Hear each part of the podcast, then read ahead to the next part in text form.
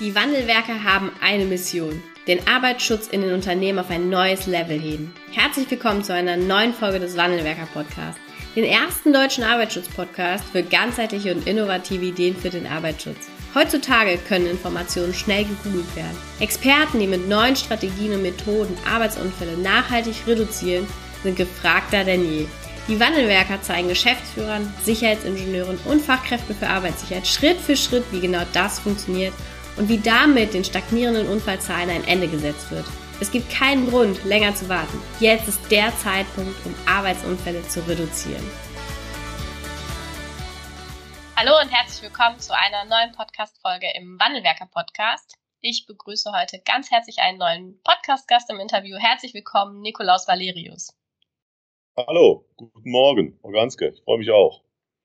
ja, ich freue mich sehr, dass Sie der Einladung in äh, in dem Podcast gefolgt sind. Sie sind Vorstandsmitglied der RWE ähm, für das Ressort Kernkraft und ähm, haben damit äh, ja, ja eine ganz wichtige Funktion, nicht nur in Deutschland, sondern auch im Konzern, die ähm, ja, die auch für den Arbeitsschutz steht. Und deshalb freue ich mich umso mehr, dass Sie eben sich die Zeit heute nehmen, nochmal Ihre Sicht zu schildern, dass wir mal eingehen können auf das Thema Wahrnehmung des Arbeitsschutzes aus Ihrer Perspektive. Herzlichen Dank, dass Sie äh, heute unser Podcast-Gast sind. Das mache ich äh, ganz gerne und zwar auch aus dem Grund, weil wenn man ja das, die Aufgabe Kernenergie äh, verbindet, äh, dann denkt man, na ja, okay, das machen die ja schon viele Dekaden. Das ist ja jetzt irgendwie Business as usual. Aber wir sind ja in Deutschland äh, intensiv im Rückbau. Und Rückbau und Rückbauarbeit ist nochmal eine ganz andere Herausforderung auch für den Arbeits- und Gesundheitsschutz. Und deswegen ist es äh, umso spannender, sich darüber mal zu unterhalten. Ja, ja, das stimmt. Ähm, lassen Sie uns gerne vorne anfangen, wenn es für Sie passt. Was waren so Ihre ersten Berührungspunkte mit dem Arbeitsschutz? Wie nehmen Sie den Arbeitsschutz wahr auf Ihrer Reise, die Sie gemacht haben? Ja, das ist ein gutes Stichwort. Äh, ich habe, als ich, äh, wenn ich mir über diese Frage so Gedanken mache, dann, dann erinnere ich mich eigentlich an meine Jugend, in der ähm, ich ein, sag mal, Mitte 40-jährigen Mann aus meinem Heimatdorf, der plötzlich äh, verstorben war und dann sich herausstellt, Heizungsbauer, äh, mit 16 Jahren begonnen äh, zu bauen, Asbest abgebaut, Lungenkrebs tot. Und das war als Jugendlicher meine erste Berührung mit dem Thema. Und ähm, ja, dann geht man darüber weiter hinweg und später äh, erinnert man sich daran, wenn man in den Beruf einsteigt und eben mit solchen Themen beruflich äh, in Verbindung kommt. Mhm. Und ähm, wie haben Sie das? Sie waren ja auch Instandhaltungsingenieur, wo auch das Thema Arbeitssicherheit ähm, eine, eine große Rolle spielt. Aber über Ihre ganze Historie haben Sie ja viele, viele Einblicke auch in die betriebliche Praxis, haben wir vor Ort auch mitgearbeitet. Wie hat sich der Arbeitsschutz auch über diese Zeit ähm, vielleicht verändert? Haben Sie da, ähm, wie, wie haben Sie die Veränderung erlebt? Ja, das ist, das ist wirklich äh, so eine Kombination, dass der Arbeitsschutz insgesamt sich, ähm, glaube ich, in den Unternehmen, in den Betrieben über die Zeit verändert, äh, aber dass zunächst einmal jeder Mensch sich selbst verändern muss und auf so eine Reise geht. Wenn ich an meine Anfänge denke, wie mechanistisch, wie nur an den Regeln orientiert wir Arbeitsschutz betrachtet haben, dass wir äh, im Grunde am Anfang auch mehr damit beschäftigt waren, wie sichern wir uns eigentlich ab, dass wir nicht schuld sind, wenn was passiert ist, hin zu einer Politik, in der wir überlegen, wie motivieren wir alle, die mit uns arbeiten, für uns arbeiten oder uns selbst, dass wirklich nichts passiert. Und das ist rund eine Reise, die man als Unternehmen über viele Jahrzehnte macht.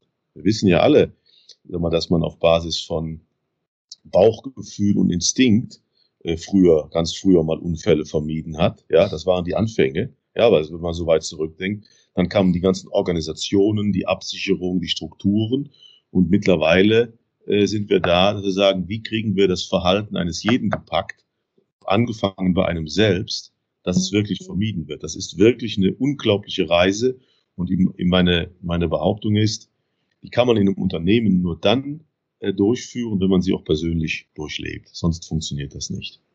Ja, Ja. Ähm, wo sehen Sie da auch ähm, die größten Herausforderungen? Sie haben die Reise gerade schon so schön beschrieben, die ja nicht nur die RWE durchmacht, sondern eben auch ganz, ganz viele andere Unternehmen, ähm, kleine, mittelständische, Einzel. Ähm, wie oder wo sehen Sie da die größte Herausforderung, eben diesen, diese Veränderung zu schaffen von äh, Regeltreue? Deshalb verhalten wir uns sicher hin zu, ja, mir ist es einfach wichtig, dass eben nicht nur ich sicher nach Hause gehe, sondern eben auch mein Kollege, meine Kollegin. Ich, die, der Schlüssel, der Schlüssel dazu, der liegt ganz simpel bei denen, die es machen. Wenn es, wenn es nicht gelingt, ich sag mal, den Handwerker auf der Baustelle, äh, äh den Mitarbeiter in der Fabrik, den Mitarbeiter der Produktion selbst zu motivieren, dass der intrinsisch das will, dann bleibt das immer ein Bestreben der Organisation, ohne das wesentliche Asset zu nutzen, was wir bei unserer Arbeit haben, die Mitarbeiter selbst. Und, da, und damit ist man ganz schnell auch bei Führung, bei der Frage, was tue ich als Führungskraft jeden Tag wirklich, um dafür zu sorgen, dass meine Mitarbeiter es in den Mittelpunkt ihrer Arbeit stellen, nämlich Arbeits- und Gesundheitsschutz. Und es damit so intrinsisch zu machen, und, und, und das ist die, und wenn man das schafft, dann schafft man auch wirklich die, die Kraft, nach richtig nach vorne zu kommen. Das ist eigentlich die größte Herausforderung. Und, und ein Satz noch, da kann man dann, gerade wir als RWE, die ja auch sag mal, in vielen Ländern arbeiten, unglaubliche Unterschiede in den Kulturen und in den Entwicklungsstufen verschiedener Länder äh, feststellen, was uns wiederum hilft, dann auch zu beschleunigen. Ja, ähm, können Sie da zwei, drei Sätze zu sagen? Also wie, wie äußern sich auch und wo stehen wir vielleicht auch Deutschland oder europaweit zu auch anderen Ländern? Ähm, in, in der Kultur. Ne? Es gibt ja auch äh, Länder, die ähm, ja ganz nicht andere Herausforderungen haben, aber einfach eine andere Motivation, sich eben sicher zu verhalten, als, glaube ich, auch Deutschland. Und wo liegt vielleicht auch so die deutsche Herausforderung manchmal im Arbeitsschutz? Ja, die, die Deutschen haben natürlich eine besondere Neigung, das auch alles administrativ und bürokratisch besonders sauber und ordentlich zu regeln. Ich kann mich dann auch noch an, sag mal, wir sind da heute auch noch nicht äh, auf dem, äh, sag mal, auf dem Optimum wenn wir Auftragnehmern Werkverträge geben oder andere Vertragsverhältnisse, wie viel Papier wir oft noch überreichen, sozusagen, das erfüllt werden muss, um, dann ist da eben immer noch viel Absicherungsmentalität und rechtliche Absicherung drin, was das Resultat unserer Administration, unserer Bürokratie, unserer Verordnungen ist. Und ähm, die Kunst ist eben zu sagen, damit ist die Aufgabe noch lange nicht erledigt. Sie geht eigentlich erst danach los. So, und auf der anderen Seite, international, Sie haben es angesprochen, ist es natürlich, äh, ja, wie soll man das sagen? Ich glaube, jede, jede, jedes Land oder auch jede Region oder jedes Unternehmen oder jedes Team braucht manchmal auch so Schlüsselerfahrungen, die einen wirklich auf einen anderen Weg bringen. Ähm, ich habe viele Jahre in Niederlande gearbeitet, Niederlande und Belgien. Und ähm, die waren immer schon auch im Konzerngesichtspunkten super. Die waren ganz andere, die waren viel weiter auch in dem Thema verhaltensorientierte Begehungen. Äh, wie kann man die Mitarbeiter motivieren, während wir noch wesentlich mechanistischer in Deutschland unterwegs waren. Und äh, da habe ich dann auch selber sozusagen äh, als Führungskraft Fehler gemacht, weil ich der Meinung war, na ja, in Niederlande brauchst du dich nicht so sehr kümmern, das geht da schon von selbst. Und dann merkt man aber, wenn man dann als Führungskraft da ist und nicht sofort wieder ansetzt, da wo die sind, fällt man auch dort sofort wieder zurück. Aber die sind einfach weiter gewesen und äh, die Kollegen äh, bei RWE in Niederlande, die hatten halt auch Schlüsselereignisse, dass sie große Unfälle hatten. Die waren dann auch teilweise viele Jahre oder Jahrzehnte früher, die dann auch nochmal massiv zum Umdenken gebracht hat. Und daraus äh, kann man wirklich sehen, dass gerade Niederlande, der Benelux-Raum für mich ein Stück weit wesentlich offener, zugänglicher und äh, sozusagen uns da, wenn man das in Sinuskurve sieht, ein Stück weit äh, mit ein paar Phasen voraus eilt. Okay. Können wir also noch was lernen? Was sind ähm, aus Ihrer Sicht auch die Erfolgsfaktoren, die ähm, einen guten Arbeitsschutz, einen gelebten Arbeitsschutz, einen intrinsischen Arbeitsschutz ausmachen? Ja, also nochmal, ich will die eine, die eine, ist ein Erfolgsfaktor, was eigentlich eine Voraussetzung nochmal voranschieben. Das ist im Grunde das, das erste und das Fundament. Wir müssen es schaffen, dass unsere Mitarbeiter, egal wo sie sind, sozusagen zum, ähm, zum Katalysator werden, dass sie selber intrinsisch das wollen, weil es zu ihrem Lebensalltag jeden Tag gehört. Wenn die Voraussetzung erfüllt ist, dann ist das eigentlich die wichtig, der wichtigste Erfolgsfaktor, um alle anderen Schritte zu erreichen. Also sozusagen ein Stück weit Fundament und Nummer eins, immer die, die, die intrinsische Motivation unserer Mitarbeiter über unsere Führungskräfte echt erreichen. Erstens. Zweitens, ähm, dass wir aus den Unfällen, die passiert sind und passieren, wirklich lernen. Denn nur das Lernen ist die Chance, Prävention zu machen. Wenn ich nicht, wenn ich, wenn ich immer nur äh, aus einem Unfall lerne, sofort und dann Aktionen mache, dann kann ich, dann, dann scheitert eigentlich das Thema Prävention. Denn den Unfall richtig verstehen, seine Root Cause zu analysieren, an die Grundlagen zu kommen, muss immer münden in Präventionen, dass man planerisch beim nächsten Mal gar nicht mehr an diesen Zustand kommt, dass der Unfall geschehen kann. Als Prävention ist Nummer zwei. Und das dritte, äh, ganz nah dabei, ist wirklich dieses, dieses, dieses absolut notwendige Zusammenbringen von Arbeits- und Gesundheitsschutz und der tagtäglichen Arbeit. Es ist kein zweiter Gleis. Es ist das Gleiche, was man tut, eben sicher. Man darf nicht, weil es eine Arbeitsschutzabteilung gibt, weil es da auch noch andere äh, Hierarchien gibt, das irgendwie als ein zweites Thema bewerten. Es hört integral in den Arbeitsprozess hinein, und zwar von Anfang an. Und das als Führungskraft, als Organisation zu leben, immer wieder wichtig zu machen, ist ein dritter Erfolgsfaktor und äh, ein letzter vielleicht noch Konsequenz. Wir sind einfach auch oft nicht konsequent. Dann, wir sagen dann, wir lernen daraus und wir finden das auch gut, wir wollen ja auch niemanden demotivieren. Aber an manchen Stellen muss man auch mal sagen, bis hierhin haben es dreimal gesagt, jetzt hat es auch Konsequenzen, es geht so nicht mehr. Das ist auch unglaublich wirkungsvoll für die Organisation, für die Mitarbeiter, dass sie merken, wie wichtig man es wirklich nimmt, wenn man äh, dieses Thema, wenn man Themen auch konsequent umsetzt. In der Sache, in personellen Themen, wenn es sein muss. Ich glaube, das ist auch ein wichtiger Erfolgsfaktor. Ja, ja, das hat ja auch was mit Wertschätzung gegenüber dem Thema zu tun. Also das Thema auch an eine, an eine Stelle zu stellen, ne? dass es eben auch für alle anderen natürlich den gleichen Wert hat wie für denjenigen, der es eben gerade nicht beachtet. Dann gibt's noch, gibt's noch, Frau Ganske, wenn Sie erlauben, noch so ein Faktor, ärgere ich mich oft drüber, das ist der Faktor Zeit. Es dauert mhm. alles immer so unendlich lange. Dann heißt es immer, wenn man eine RCA macht, das dauert aber drei Monate. Warum eigentlich? Und ich glaube, es ja. geht ja nicht darum, die Zeit, die man braucht für sorgfältige Analyse, aber wir lassen uns teilweise auch echt lange Zeit. Und ich glaube, das ist nicht nur ein Problem eines Unternehmens. Ich glaube, das ist so ein Stück weit auch ein Branchenthema. Ja, ja. Ich glaube, das ist aber auch branchenübergreifend ein Thema, dass da doch manchmal viel Zeit ins Land geht, wenn man dann auch meint, müssen, ne, natürlich sind alle, alle Stakeholder im Arbeitsschutz wichtig, vom Betriebsrat über den Arbeitsmediziner, all die dazugehören auch teilweise für so eine Analyse und dennoch ähm, ist das dann vielleicht manchmal auch eine Frage der Prioritäten, wie dringlich das jetzt ist, auch so Unfallanalysen zeitnah abzuschließen. Ja. Ähm, Sie haben eben auch eingangs schon angesprochen, dass ja die Kernkraft in Deutschland auch im, im Rückbau ist. Und ähm, vielleicht können Sie da auch noch mal ein bisschen ähm, kurz darauf eingehen, was das eben auch für den Arbeitsschutz bedeutet. Rückbau ist ja jetzt keine Weiterentwicklung, keine Innovation mehr, wo die Mitarbeiter vielleicht auch noch mal eine ganz andere Motivation herausziehen können in so einem Unternehmen, als wenn es darum geht, auch ähm, ja eine Branche oder ein, ein Unternehmen Stück für Stück zurückzubauen. Ja, äh, Frau Ganske, da würde ich Sie, würde ich sogar den Mut haben, Sie zu korrigieren.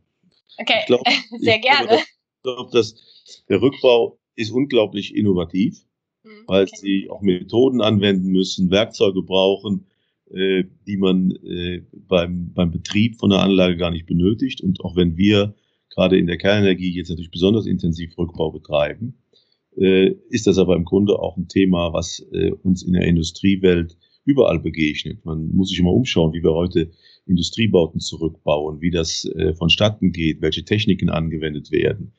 Und wenn ich also auf, auf unseren äh, nuklearen Rückbau äh, anwende, Rückbau ist die Produktion von Stoffen. Wir produzieren Stoffe. Wir bauen sie in Räumen ab, wir reinigen, zerkleinern, teilweise automatisiert in Fabrik- und Produktionsbetrieb, sozusagen wo tagtägliche Produktion von Stoffen äh, stattfindet und das auf industrieller Basis. Und damit kommen die ganzen Themen von, von Qualität, Qualität produzieren, statt sie zu prüfen, ja, die richtigen Maßstäbe erreichen, eine saubere Logistik aufsetzen. Äh, und das alles äh, beginnt dann auch da, dass sie mit, ich sag mal, teilweise Handwerkzeuge natürlich auch zersägen, zerkleinern, abbauen müssen und sich von Anbeginn überlegen müssen, wie, wie, wie können wir hier an der Ergonomie arbeiten? Wie können wir dafür sorgen, dass Mitarbeiter, die das Gleiche jetzt 4000 Mal machen müssen in 2000 Räumen über einen Zeitraum von drei oder vier Jahren.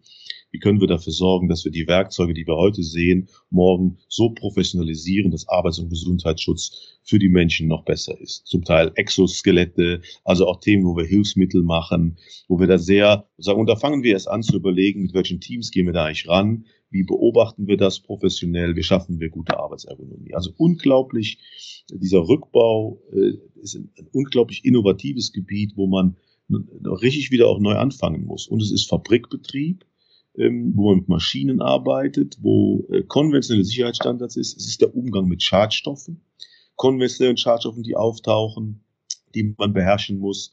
Und es ist nochmal eine ganz andere Form auch der Zusammenarbeit dann auch mit Berufsgenossenschaften, mit äh, Mitarbeitervertretungen äh, und, und die alle von Anfang an mit einzubeziehen.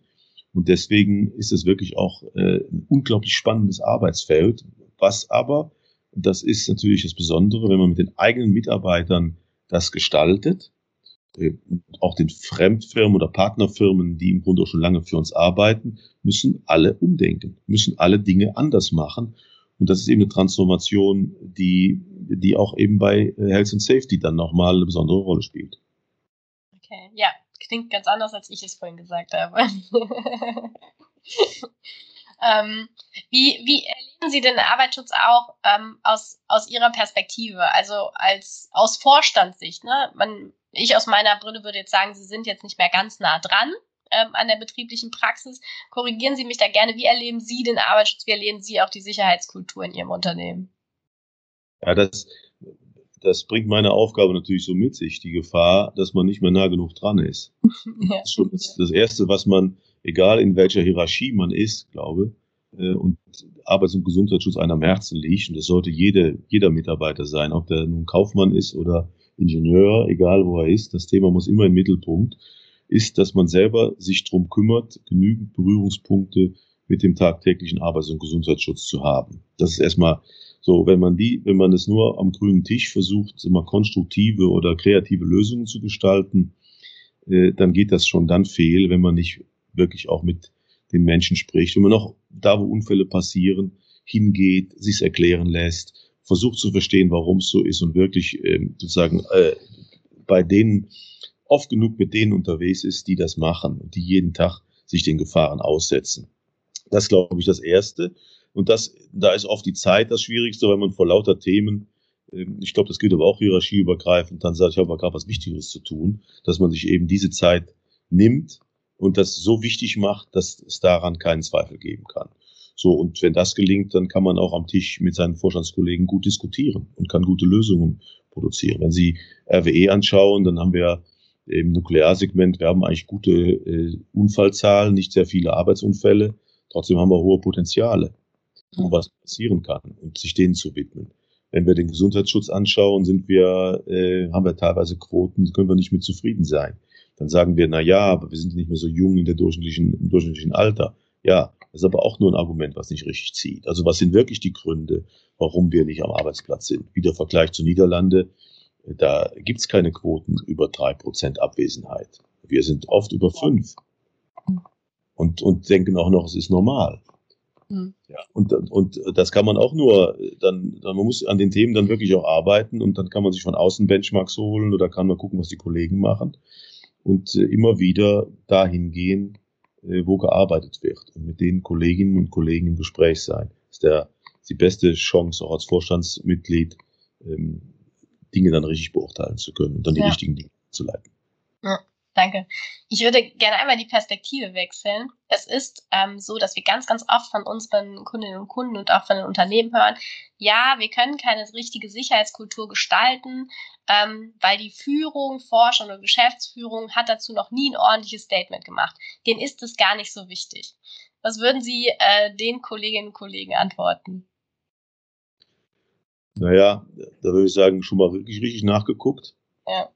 Ob es denn so ist. Und zweitens, wenn man im Zweifel ist, warum nicht einfach mal ähm, äh, eine E-Mail tippen oder einen Telefonhörer in die Hand nehmen und das einfordern, was man eigentlich verlangt. Denn ich glaube, gerade bei dem Thema, äh, da ist doch jeder äh, richtig berührt und, und äh, eigentlich äh, Also ich kenne jetzt keine in der Führung, die sagen, nee, da will ich nichts mit zu tun haben. Ich kenne das nicht. Und ich glaube, es ist genauso ein vorgeschobenes Argument. Ähm, und ich glaube, Mitarbeiter äh, und Mitarbeiter, die ihre Situation sehen, die sagen, das läuft hier nicht gut oder hier müssten wir was verbessern oder haben wir einen tollen Arbeitsschutz gezeigt. Und jetzt rufen wir mal auch unsere Geschäftsführung, unsere Führungskräfte und fragen sie mal zu kommen, uns zu beraten, es zu sehen, äh, im Guten wie in den Verbesserungsthemen. Ich finde, das muss, das, das, äh, ist, das muss der gute Ton in all unseren Unternehmen sein, ob klein oder ob groß. Ja, danke schön. Ja, eine letzte Frage hätte ich an Sie. Was wünschen Sie sich für den Arbeitsschutz äh, in Ihrem Hause bei der RWE und vielleicht auch ähm, bezogen auf die Branche und Deutschland oder Dachraum gesehen? Das ist einfach. Äh, ich habe ja eben versucht zu beschreiben, wie innovativ auch unsere Arbeit ist. Ich kann das jetzt, das für das Nuklearsegment beschrieben. Ich kann aber genauso sagen, da wo wir jetzt bei den Erneuerbaren, Wind onshore, offshore, ja, äh, Solar, wo wir massiv auch ausbauen, investieren, neu bauen, wo wir vielleicht auch in den nächsten Jahren Backup-Kapazitäten auf Gas wieder bauen werden. Das ist unglaublich spannende Aufgaben auch im Arbeits- und Gesundheitsschutz. Und was ich mir wünsche, ist junge Menschen, Frauen und Männer, die diesen Beruf ergreifen und die zu uns kommen. Weil es sind echt Mangelware. Gute Arbeit. Sie dürfen gerne noch einen Aufruf machen. ja, sind echt Mangelware. Und ich kann Ihnen versprechen, äh, dass Sie bei uns in der Kombination Arbeits- und Gesundheitsschutz und Arbeitsinhalte unglaublich spannende Arbeitsfelder finden. Mhm. Und, äh, und will motivieren, äh, junge Leute, Sie haben ja auch einen guten Draht, Frau Ganske, zu denen, dass sie zu uns kommen und mit uns arbeiten und unglaublich viel lernen und erfahren können. Da würde ich mich drüber freuen. Das wäre für mich mein, das würde das, was ich mir wünsche zu Weihnachten. Darf man sich auch was wünschen. dürfen Sie. Ja, also für diejenigen, die Ihnen zuhören und auf der Suche sind nach einer neuen Herausforderung, die leiten wir dann gerne an Sie weiter. Sehr gut. Ähm, ja, vielen Dank fürs Interview, vielen Dank äh, für Ihre Perspektive auf den Arbeitsschutz, auf die Sicherheitskultur. Und ähm, ja, ich durfte ja auch schon mal einen kleinen Einblick gewinnen in die Arbeit, die Sie machen und äh, ja, bin da ganz begeistert auch auf äh, ja da mal da mal hineingeschaut ähm, zu haben. Vielen Dank und weiterhin alles Gute. Vielen Dank, Frau Ganske. Hat Spaß gemacht. Tschüss. Tschüss. Vielen Dank, dass du heute wieder dabei warst. Wenn dir gefallen hat, was du heute gehört hast, dann war das nur die Kostprobe. Willst du wissen, ob du für eine Zusammenarbeit geeignet bist? Dann gehe jetzt auf www.wandelwerker.com-termin und buche dir einen Termin. In diesem 45-minütigen Beratungsgespräch wird eine Strategie für dich erstellt.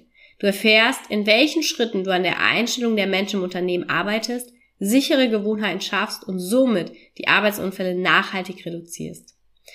Vergiss eine Sache bitte nicht. Wenn seit Jahren die Unfallzahlen bei dir stagnieren, dann verbessert sich der Zustand nicht von alleine. Du brauchst einen Berater, der dir zeigt, welche Schritte du befolgen sollst und welche lieber nicht.